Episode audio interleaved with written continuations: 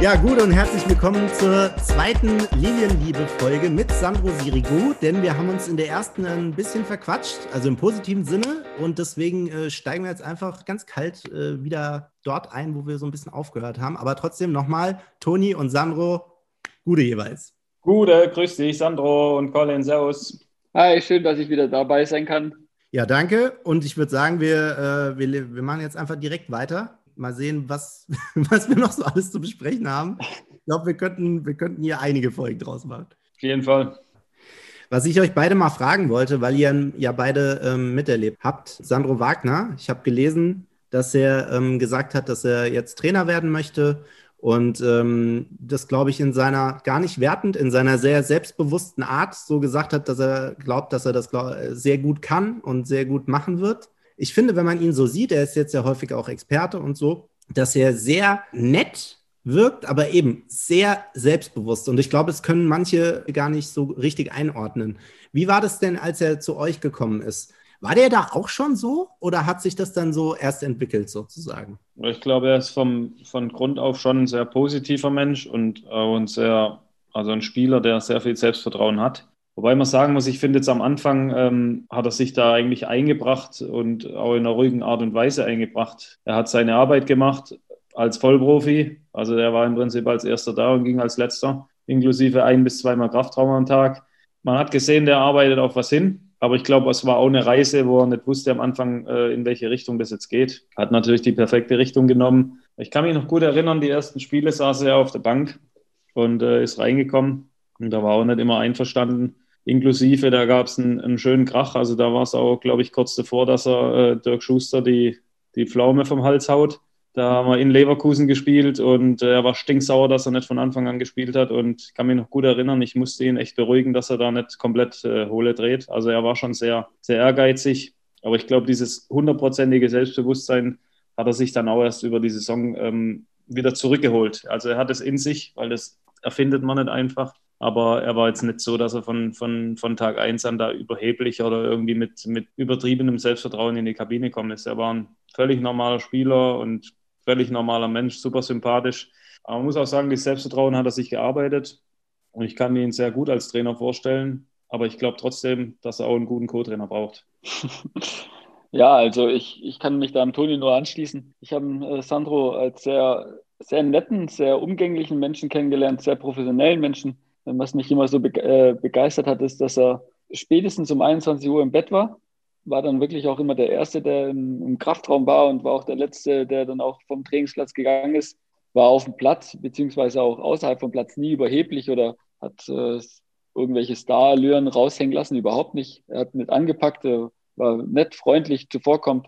Also genau so, was, äh, was der Dirk Schuster auch von jedem Spieler verlangt, mit viel Disziplin. Natürlich hätte ich es mal gesehen, äh, gerne gesehen, wenn wir keinen Erfolg hätten, wenn er länger auf der Bank gesessen wäre, was dann geworden wäre, aber das kann ich nicht beurteilen, weil es so nicht war. Aber ähm, ich kann mich, ich kann ihn mir auch sehr gut als, äh, als, äh, ja, als Trainer vorstellen. Wahrscheinlich so ein bisschen ist er dann so ein unnahbarer Trainer. Wie der Toni gesagt hat, braucht er einen guten, guten Co-Trainer, der dann äh, mit der Mannschaft redet und das, fein, Spitz, äh, fein, äh, ja, das Fingerspitzengefühl hat. Die Erfahrung, die er gesammelt hat, dem steht nichts im Wege, dass er ein erfolgreicher Trainer wird, definitiv. Er hat ja gesagt, er wird als Trainer besser als wie als Spieler, oder er glaubt es zumindest. Und äh, ja, ich drücke ihm auf jeden Fall die Daumen dazu, also dafür. Ich denke, das hat er sich wirklich erarbeitet, ne? Und auch, also dass er ähm, ja, wenn man, wenn man solche Sprüche raushaut, ne, das finde ich ist gerade häufig in Deutschland so das Problem, dass äh, das dann häufig mit Arroganz äh, gleichgesetzt wird oder missverstanden äh, wird. Ne? So von wegen, was ist das für einer, der glaubt wirklich, er, er ist der super, super Stürmer, super Typ ever. Aber ich finde auch, wenn man so ihn mal so sieht, ne, dann sieht man auch so im Zwiegespräch, wie wie freundlich und, und, und, und so richtig ähm, respektvoll er mit den, mit den Leuten auch umgeht. Allein durch seine Leistung in der einen Saison in Darmstadt hat er sich ja eh auch äh, irgendwo ein Denkmal gesetzt, weil er Teil dieser Klassenerhaltself war. Und ich meine, das wisst ihr beide dann auch auf dem Platz. Ich meine, das Spiel in Berlin, als er dann das Tor macht und hier dann vor, vor die Berlin-Kurve geht ne, und hier ein bisschen den, naja, das kann man sich dann manchmal auch mal nicht verkneifen, oder? Wenn man so voll ist mit Adrenalin. Ja, auf jeden Fall. Also davon lebt der Fußball ja auch, das sind Emotionen. Ist halt immer ein schmaler Grad heutzutage, jetzt nicht nur in Deutschland oder im Fußball oder irgendwo in irgendeinem Showbusiness so. heutzutage mit den Medien, da kommt ja, da kommt ja wirklich alles, äh, sage ich mal, irgendwann wann raus oder es steht dann überall. Es, man polarisiert einfach extrem mit jedem Satz, den man sagt. Und Sandro hat es halt auch clever für sich genutzt. Also er war mit Sicherheit in der Kabine und ähm, wenn man ihn persönlich kennt, niemals so wie die Sprüche, die er da teilweise rausgehauen hat. Also ich glaube, er war schon viel Ernsthaftigkeit auch dabei bei, bei vielen oder teilweise auch, ähm, ja, vielleicht auch Sprüchen, die nicht jeder verstanden hat. Aber als Mensch, wenn man ihn kennt, ist er, ist er komplett anders. Also weit weg von Überheblichkeit oder Arroganz, ganz weit weg. Ich fand es auch immer erfrischend. Also ich muss auch sagen, auch als neutraler Zuschauer finde ich gerade diese ganzen Interviews, die man heutzutage bekommt, die nach äh, Schema F immer geführt werden, sind auch irgendwann langweilig. Man kann die Schallplatte irgendwie, finde ich persönlich jetzt als neutraler Zuschauer, wenn ich das im Fernsehen sehe, wenn ich die Interviews höre, irgendwann nicht mehr hören. Und äh, Sandro war so einer, der dann einfach da raus oder polarisiert hat und seine Meinung gesagt hat und äh, genau das gesagt hat, was er gedacht hat. Und äh, ich denke, viele Zuschauer wollen das auch beschweren sich dann, wenn es dann einer so macht, wie es der Sandro gemacht hat. Und äh, ich finde, das ist so ein bisschen, natürlich ist es ein schmaler Grad, wie es der Toni gesagt hat, wie man es sagt und wann man es sagt, natürlich, aber ich persönlich äh, finde, dass, äh, dass Sandro das alles richtig gemacht hat und so wie er es gemacht hat, denke ich, das war auch alles so gewollt. Nicht vielleicht äh, genauso, wie es dann äh, rüberkam, aber äh, er wollte einfach aus diesem Schema F rauskommen, beziehungsweise er selber sein und er hat es gut geschafft. Er hat sich sehr gut vermarktet, ist seinen Weg gegangen und er ist noch nicht zu Ende jetzt als Trainer, definitiv nicht. Ja, das Problem ist halt, es gibt ja heute auch keinen Graubereich mehr. Also entweder man liebt so einen Spieler oder man hasst so einen Spieler. Vergleichbar jetzt vielleicht nicht ganz qualitativ äh, mit Ibrahimovic, aber er ist auch ein Spieler, der macht halt sein Ding und da gibt es halt nur zwei Meinungen. Entweder man liebt ihn oder man hasst ihn. Und so ähnlich ist beim Sandro auch gewesen. Und ich kann nur von unserer Seite bestätigen, in der Kabine hat ihn eigentlich jeder geliebt. Ich denke auch, dass ähm, in Deutschland wird häufig gesagt, im Fußball gibt es keine Typen mehr. Und dann gibt es mal welche und die werden dann irgendwie niedergemacht von einigen. Also das ist genau diese Doppelmoral oder so, ich glaube, was du meintest, äh, Sandro, gerade.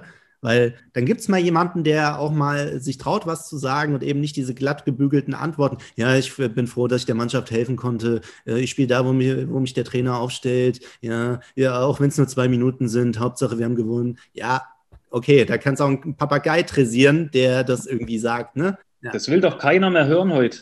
Kann mir keiner erzählen, dass, dass jemand solche Interviews dann nach dem Spiel gern anhört. Aber es gibt halt einen Unterschied. Die Fans, die haben ja die Berechtigung zu sagen, boah, der Typ geht mir auf den Sack oder den Typ mag ich. Die Aussage finde ich cool oder die Aussage hasse ich. Und da darf es immer zwei Meinungen geben. Nur das Schlimme im Fußball ist, und das geht mir richtig auf die Eier, sind eigentlich die, die am Werk sind, die in dem Beruf arbeiten, die Trainerhansels, die Manager und keine Ahnung, Vereinsverantwortlichen, die jammern immer rum, dass es keine Typen gibt. Aber genau solche Spieler, die dann einmal das Maul aufmachen oder die sich mal aus dem Fenster lehnen oder die mal vorangehen, die werden am Ende des Tages aussortiert weil die es nicht vertragen können, die Wahrheit zu hören. Das ist doch das Problem. Also die Fans können ja machen, was sie wollen und die können auch die Meinung haben, wie sie wollen. Aber die Wischiwaschis, die da jetzt gerade überall am Werk sind, das ist das Problem. Darum gibt es keine Typen mehr, weil die direkt aussortiert werden. Meinst du so intern, wenn es mal innerhalb der Mannschaft jemanden gibt, der mal Tacheles spricht oder Klartext redet? Na klar, welcher Trainer will das heute noch hören? Welcher Trainer will denn in seinem Trainerbüro jetzt eine Diskussion anfangen, mal äh, die eigene Arbeit zu hinterfragen? Das will doch keiner mehr hören sind doch alle von sich so überzeugt, dass sie das nicht mehr hören wollen. Ich rede jetzt von der Zeit äh, hier zu Zeiten von Effenberg, Kohler und so weiter. Das sind ja die Typen in Basler, die jeder geliebt hat. Und da bin ich mir sicher, die sind mal rein und haben gesagt, Ottmar, jetzt pass mal auf, mein Freund, so und so würde ich es mal machen. Und da hat der Ottmar sich das auch überlegt und deswegen ist der Ottmar halt auch ein erfolgreicher Trainer geworden. Aber die anderen Spezies, die wissen alles besser und dann krebsen sie halt ein paar Jahre in der dritten Liga rum, ein paar Jahre in der zweiten Liga, aber ja, in die Geschichtsbücher kommen die Kameraden nicht. also besser kann man es nicht sagen. Ich, finde, ich bin da total deiner Meinung. Ich muss sagen, äh, gerade diese Typen, gerade auch jetzt, wenn man jetzt, sagen wir mal, von diesem Profifußball an sich äh, ein bisschen Abstand gewonnen hat und äh, das äh, so ein bisschen verfolgt, die vermisst man. Und äh, im gleichen Atemzug sieht man dann im Kicker, wenn man einen Kicker aufschlägt, dass 17 äh, von 18 Bundesliga-Trainern irgendwelche Typen vermissen oder gerade in der, in der Nationalelf ja, wir vermissen Typen, wir vermissen Typen, wir brauchen jemanden, der dazwischen haut, mal die Klappe aufmacht. Aber genau diese Spieler äh, werden dann, sind dann die ersten, die man aussortiert, weil sie unangenehm werden, weil sie unangenehme Fragen stellen, weil sie äh, irgendwie den Trainer mal hinterfragen und äh, heutzutage ist es dann wirklich so, dass dann viele sich zu bequem sind und äh, dann einfach den einfachen Weg gehen und sagen, ja, hier in Deutschland, wir haben ja, weiß ich nicht, wie viele Millionen, die äh, an deiner Stelle lieber sind.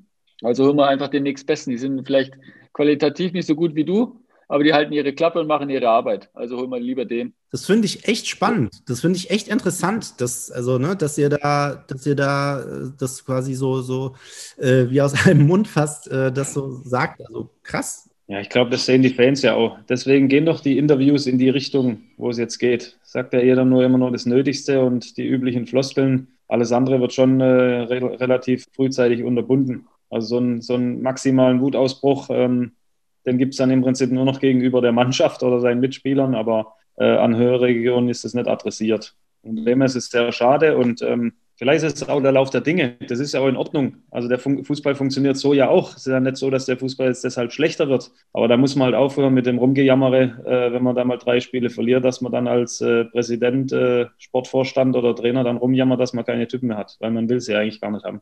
Eine Frage, die mich auch noch äh, umtreibt, Toni, du kannst das vielleicht äh, besser oder, oder vielleicht ist es äh, beschlauer, dir diese Frage zu stellen. Wer war denn eigentlich schneller? Sandro Sirigo oder Marcel Heller? Ja, die waren schon sehr ähnlich. Ähm, da war es auch öfters mal Tagesform. Also wir haben ja auch immer so ein spannendes äh, Sprintduell an einem Dienstagvormittag gemacht, wo wir im Prinzip an einem, an einem Pfosten gelehnt äh, warten mussten, bis der Dirk dann endlich mal gepfiffen hat. Und das konnte, konnte Minuten dauern. Da ähm, gab es sowohl die Siege von Sandro als auch die Siege von Marcel. Ist schwierig, das jetzt zu beurteilen, wobei ich ähm, glaube, dass äh, wirklich in der maximalen Endgeschwindigkeit über, über, über längere Distanz der Sandro vielleicht die Nase vorn hat.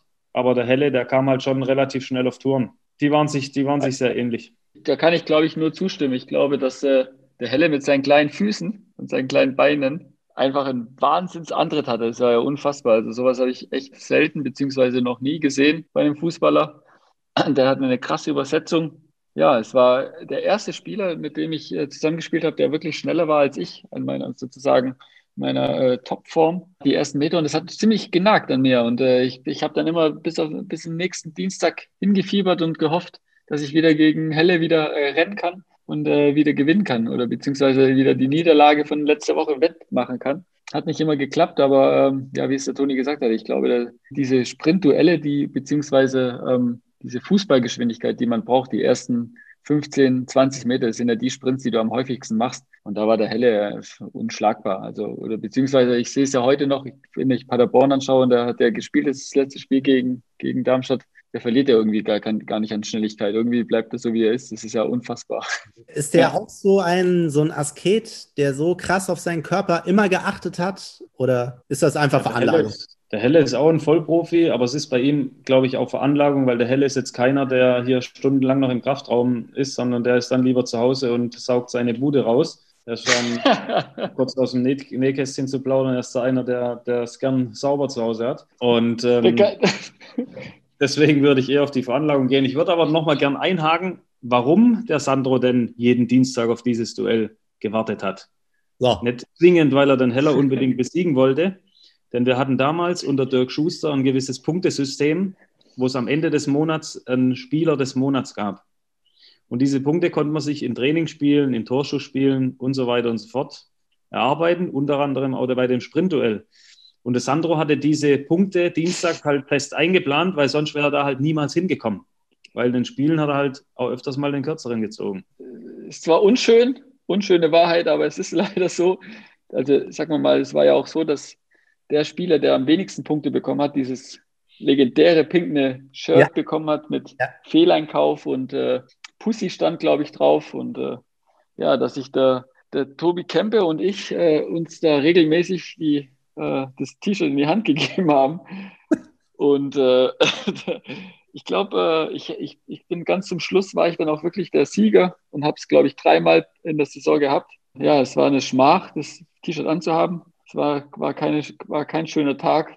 Da gibt es diese Fotos ähm, von, von dir. Das ging ja dann so rum. Ne? Das ging ja dann so rum, als das so ein bisschen bekannt geworden ist, als du das anhattest. Ja, ich glaube, dann wird das, das jetzt, auch so bekannt, dass es das gibt. Und das wollte ich jetzt auch genau vom Sandro hören dass es neben dem Spieler des Monats natürlich die Pussy des Monats gibt.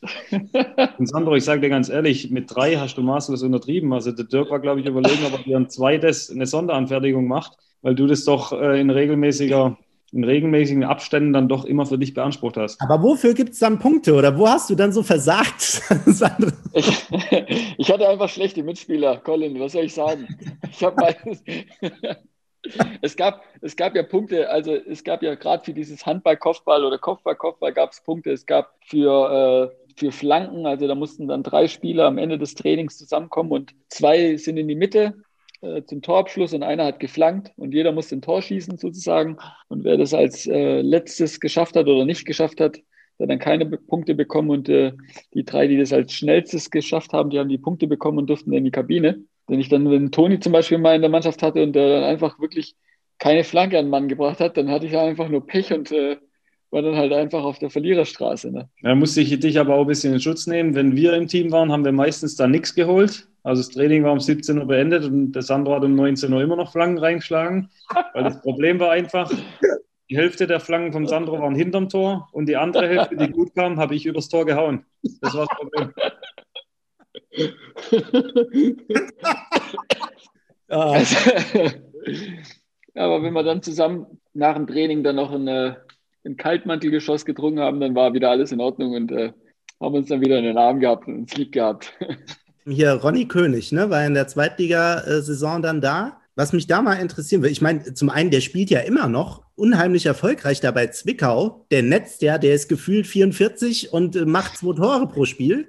Das ist ja unfassbar. Bei uns hat er, glaube ich, in 19 Spielen ein Tor gemacht. Das war auch wichtig, glaube ich, gegen FCK in dem Heimspiel. Ja, 3-2 gegen FCK, der Ronny eine Bude gemacht. Genau. Ich muss aber Ronny auf jeden Fall in Schutz nehmen. Ähm, das kommt da jetzt gerade so rüber, dass er hier jetzt nicht so auf dem, ja, nicht so auf seinem Leistungsniveau war, wie er es, wie er es jetzt noch hat mit, äh, der ist nicht 44, sondern der ist 54. Also das ist ein, das ist ein Opa. Ja, mit Ronny auch hin und wieder Kontakt, falls er das hört. Ronny, viele Grüße. Ronny, sein Problem hier war einfach, dass der Dodo eine unheimliche Waffe war. Also der Dodo hat einfach am Fließband getroffen. Darauf wollte ich hinaus. Wie war denn das Verhältnis zwischen den beiden? Ich glaube, die haben sich eigentlich vom Niveau her kaum was geschenkt, oder? Ja, die waren schon unterschiedlich. Der, der Dodo war eher so derjenige, der halt ähm, ja, eiskalte Dinger gemacht hat. Der hat sich über nichts eine, eine Pfanne gemacht. Der hat seinen Stiefel runtergekickt. Und der Ronny war schon körperlich, äh, obwohl sie von der Größe her ähnlich waren, Ronny war körperlich nochmal eine Liga drüber. Also das war, das ist eine Maschine. So einer, das tut weh, wenn du den nur anfasst. Ja, das ist ein harter Knochen und das ist der mit Sicherheit heute noch. Und deshalb kann man die Spieler nicht ganz so vergleichen. Aber der Ronny, der hat, der hat unglaubliche Qualitäten auch gehabt und äh, war menschlich halt auch top für unser Team. Also der hat sich nie beschwert, der hat nie irgendwie quergetrieben, gar nichts. Der hat, wenn er, wenn er gespielt hat und wenn man ihn gebraucht hat, dann war er da. Kann ich nur zustimmen. Ronny war ein typ, super Typ oder ist noch ein super Typ hat das einsame Spitze gemacht. Genauso, äh, genauso ein Spieler haben wir da gebraucht. Wenn der Dodo mal eine Flaute hatte oder einfach mal einen schlechten, schlechten Tag erwischt hat und äh, reingekommen ist, hat er, hat er alles gegeben und äh, hat sich für die Mannschaft aufgeopfert und das zu 100 Prozent und war sehr, sehr wichtig in dieser Zweitligasaison, dass wir auch aufgestiegen sind.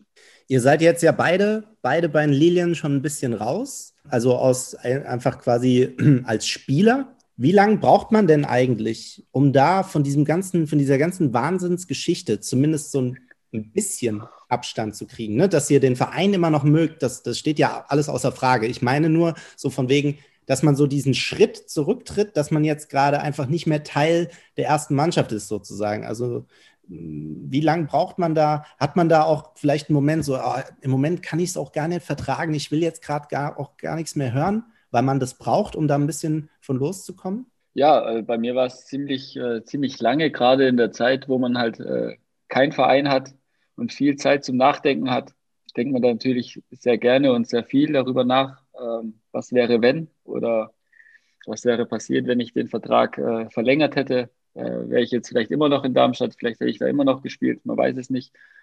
Aber äh, so ist es nicht. Und ich habe mit meiner Frau jetzt beziehungsweise eine neue Herausforderung gefunden. Erst in Chemnitz und jetzt äh, in Asbach. Und äh, im Endeffekt habe ich jetzt alles richtig gemacht und äh, sind sehr, sehr glücklich. Das kommt so mit der Zeit. Also ich denke, wenn man sobald man äh, eine neue Mannschaft hat und äh, nicht mehr so viel Zeit hat zum Nachdenken, beziehungsweise wenn was Neues geschieht, dann äh, kann man dann mit auch besser abschließen. Also ich, so, so war es bei mir. Sobald ich dann einfach eine neue, neue Ära sozusagen begonnen habe, konnte ich dann besser mit dem Alten abschließen. Nichtsdestotrotz ist es so, dass man immer wieder, egal sei es durch Social Media, sei es äh, durch irgendwelche Bekanntschaften, immer wieder darauf aufmerksam gemacht wird und man dann ein bisschen wieder darüber grübelt oder nachdenkt. Aber es war, man kann damit abschließen, beziehungsweise es ist abgeschlossen und es ist eine sehr, sehr schöne Erinnerung, die ich hoffentlich äh, mein Leben lang behalten werde. So würde ich es von meiner Seite aus betrachten. Ja, bei mir war es ja so ein bisschen anders, weil ähm ja, ich bin ja nicht freiwillig gegangen, sondern ich wurde gegangen sozusagen und ähm, dann guckt man da schon noch bis, mit ein bisschen mehr Wehmut dann zurück. Ähm, aber der Sandro hat schon recht, wenn man dann eine neue Aufgabe hat, dann äh, kann man das so ein Stück weit verdrängen, wobei es mir ähm, die Anfangszeit nicht so gut gelungen ist. Also ich, man braucht halt im Prinzip so einen so so ein Ersatz und bei meinem nächsten Verein in Nordhausen war es halt jetzt nicht von Tag eins so, dass äh, das alles wunderbar gepasst hat. Deswegen denken wir dann doch schon, schon öfters mal zurück äh, an, die, an die guten alten Zeiten.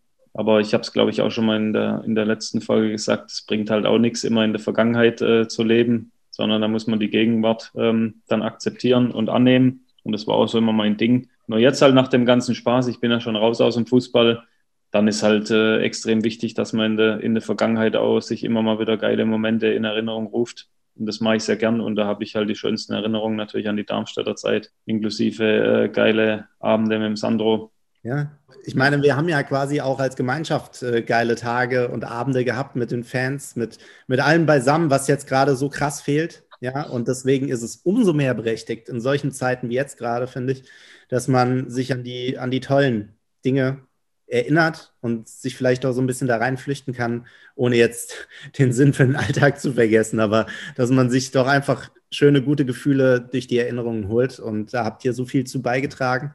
Ja, deswegen, das wird auf ewig einfach unvergessen bleiben. Und äh, ich glaube, das, äh, das werden, glaube ich, alle unterschreiben, die uns jetzt zuhören. Und ähm, wir kommen jetzt mal zu Collins Kultkicker. Collins Kultkicker ich habe euch jetzt in dem Fall euch einen äh, mitgebrachten rausgesucht, den kennt ihr auf jeden Fall. Nachdem der Toni äh, in der letzten Folge hier den Axel Kruse ausgepa ausgepackt hat, habe ich jetzt äh, jemanden, der ist ein bisschen mehr so Ende 90er und dann wirklich auch die 2000er. Hat auch äh, tatsächlich mal gegen die Lilien gespielt. Das äh, werde ich dann gleich mal äh, kundtun. Und zwar ist das eine Hannover 96-Legende Altin Lala. Überragender Typ. Kapitän, Legende da. Und weshalb habe ich den ausgesucht? Weil ich habe mir so gedacht, ey, weißt du, irgendwie, äh, jetzt habe ich hier so zwei Identifikationsfiguren von Lilien. Und ähm, habe ich irgendwie gedacht, ach, das passt mit der Identifikationsfigur bei 96, ohne euch jetzt zu nahe zu treten. Der Typ ist da halt, also ist ja unfassbar. Der hat ja, äh, warte, ich habe es rausgesucht, der hat 320 Pflichtspiele für Hannover gemacht, elf Tore, 13 Vorlagen, 65 gelbe, okay, aber nur zweimal vom, naja, nee, sechsmal vom Platz geflogen. Der Typ ist halt, also genial, ähm, vor allem, weil der sich richtig hochgekämpft hat. Der ist als Flüchtlingskind hier nach, oder als junger Flüchtling hier nach Deutschland gekommen und ähm, ja, hat dann für Borussia Fulda unter anderem gegen Darmstadt gespielt in diesen dunklen 90er Jahren Regionalliga-Zeiten. Hat auch dreimal gewonnen äh, gegen die Lilien, dreimal gegen die gespielt. Und wisst ihr, was der jetzt macht? Wisst ihr das? Nee. Ich habe keine Ahnung. Der ist Teilhaber von Rossmann in Albanien, also der Drogeriekette. Da gibt es Rossmann und Lala. In Albanien gibt es also diese Drogerieläden. Und Dirk Rossmann, der kommt ja aus Hannover und so kam das zustande, schon als er noch Spieler war. Seit 2009 haben die da Läden in Albanien unter Rossmann und Lala, wo, wo du dann dein Shampoo und dein Rasierschaum und sonst was kaufen kannst. Also das hat er schon als Spieler angefangen. Ja, und jetzt äh, macht Natürlich er clever. Ja, richtig krass. Und ähm, Spielerberater ist er auch noch, hat aber einige wenige, aber unter anderem ähm, Milot Rashica von Bremen, den er auch schon Hannover angeboten hatte vor ein paar Jahren. Haben sie nicht gemacht, Jetzt, Schade. Glaube ich, beißen sie sich ein bisschen in die Bobbes. Ja? Aber, aber den, den kennt ihr, oder? Was habt ihr für Erinnerungen an den? Klar, definitiv. Also, wenn man die Spiele von dem früher betrachtet hat, äh, dann ist man nicht gerne Profi geworden, weil man da gedacht hat, oh, da oben geht es immer so zu. Schöner, noch, ja. Schöner Eisenfuß. Aber auch noch in der Europa League gespielt für Hannover. Also hat quasi einen grünen Abschluss gehabt. Ich glaube, das war seine letzte Saison, 11, 12. Da haben die doch mit Lars Stindl hier so eine tolle ähm, Europa League-Saison gespielt. Ja, also ich finde, es ist ein weiter würdiger Vertreter für diese Kategorie des Kultkickers. Absolut. Habe ich da eure Zustimmung? Definitiv. Definitiv. Nächste Woche bin ich wieder dran, richtig? Ganz genau. Und falls der Sandro nochmal hier mitmachen sollte, dann bist du beim nächsten, dann bist du dran. Dann musst du uns einen präsentieren. Wenn ihr, wenn ihr das wollt, ich bin immer gerne äh, zur Verfügung. Könnt mich jederzeit anrufen. Ich bin bereit. Geil. Um noch ein paar Stories, um noch ein paar Stories auszupacken. das wird ich weiß nicht, ob das so gut für mich ist, aber du kannst gern wieder mitmachen, Sandro. so, dann würde ich sagen, müssen wir jetzt noch äh, tippen. Also am Freitag Heimspiel gegen Eintracht Braunschweig. Toni, ich glaube, wir lassen dem Sandro mal einen Vortritt. Was glaubst du? Wie geht's aus? Also wenn der, wenn der Viktor wieder spielt, der Holland wieder spielt und äh, die Kurve kriegen, gehe ich äh, von einem dreckigen 1 zu 0 für die Lilien, gehe ich davon aus, dass sie das schaffen. Brauchen wir da Jan Rosenthal wieder? Den brauchen wir, ja. Der hat es 1 zu 0 gemacht damals. Stimmt, das war, war unfassbar. Der, ich weiß noch ganz genau, ich glaube, der ist da auch, der, der Dirk Schuster ist da ausgerastet an der Außenlinie über, über äh, Rosi, weil er das falsche Schuhwerk anhat, weil er rumgerutscht ist, weil er Bälle verloren hat. Das weiß ich noch. Ich glaube, der war kurz davor, den wieder auszuwechseln. Der hat ihn, glaube ich, kurz vorher eingewechselt. Oder, äh, und ähm, dann macht er das Ding und wir stürmen alle auf den Platz, das weiß ich noch, war unfassbar. Da gibt es auch ein geiles Bild, wo wir alle aufeinander liegen. Oh, das war, war legendär. War Rosi seine Sternstunde bei, bei den Lilien, definitiv. Im strömenden, ja, Regen, im strömenden Regen bolzt ja das Ding, ne? Das war ja auch jemand, der unbestritten, was ein, eine technische Klasse der hatte, ne? Und da hat das, in diesem Schuss, hat es echt mal gezeigt. Absolut. Also es war ein ganz wichtiges Tor. Wir können mich alle jetzt da auch bestrafen dafür. Ich glaube, es war sein einziges Tor für Darmstadt gefühlt. Aber an dem Abend kann ich mich auch noch gut erinnern, Sandro hat das äh, auf den Punkt gebracht. Und der Dirk ist da draußen rumgesprungen wie ein Rumpelstilzchen. Und äh, ich denke mal, bei dem Torschuss ist er wahrscheinlich auch noch weggerutscht, weil der ist wirklich in jeder Situation weggerutscht. Aber da hat er wirklich, das war ein, war ein geiles Tor. Und unbestritten, der Rosi ist ein, ein fantastischer Kicker gewesen. Also eine unfassbare Technik, unfassbarer Profi, geiles Tor und äh, hat un, also war unfassbar wichtig für den Aufstieg, auch das, dieses Tor. Ne, sowas könnten wir am Freitag auch gebrauchen. Absolut. Jetzt hat der Sandro, hat er jetzt seinen Tipp abgegeben oder habe ich jetzt, habe ich jetzt geschlafen? 1 Ein dreckiges 1 zu 0. Ein dreckiges 1 zu 0. Bin da auf dem Sandro seiner Seite. Ich habe jetzt zweimal richtig daneben gelegen, aber ich bin halt so ein unfassbarer Darmstadt-Fan, dass ich halt da immer an was Positives glaube. Ich glaube nur nicht, dass sie zu Null spielen, weil dafür waren die letzten zwei Spiele, haben sie einfach zu viele Gegentore kassiert. Ähm, mein, mein erster Gedanke war 3-2, aber da es heute offensiv und letzte Woche oder vor zwei Wochen offensiv auch nicht so funktioniert hat, würde ich mal auf ein 2-1 tippen. Braunschweig ist nicht zu unterschätzen und ich, ich bin da positiv, dass wir das Spiel 2-1 gewinnen. Okay, dann stelle ich jetzt mal, wir haben ja auch diese Folge, haben wir jetzt keine These, weil das quasi wieder eine Sonderfolge ist. Wir haben ja hier nur Sonderfolgen, weil wir hier nur, das ist ja nur unfassbar, was wir hier für, für tolle Gäste haben, ja. Ähm, aber trotzdem stelle ich einfach mal diese These auf, ähm, dass wir mal kein Gegentor fangen und ähm, dass wir das Ding 2-0 schaukeln. Ich kann euch gar nicht sagen, warum. Ähm, ich habe einfach irgendwie das Gefühl, dass dass das, äh, dass das da gelingt. Braunschweig darf man nicht unterschätzen. Wirklich, wir haben gute, gute Leute. Wir sind auch echt bislang in den Heimspielen nicht gut gewesen. Das kann ja nicht immer so weitergehen. Da wird jetzt der erste Heimsieg der Saison, den tüten wir da ein. War das äh, äh, früher, war das, oder beziehungsweise beim letzten Aufeinandertreffen, war das nicht auch ein Abendspiel? War das Freitagabend oder Montag? Das, Weiß man äh, das noch? Das mit der, wo der, wo der Rosi getroffen hat?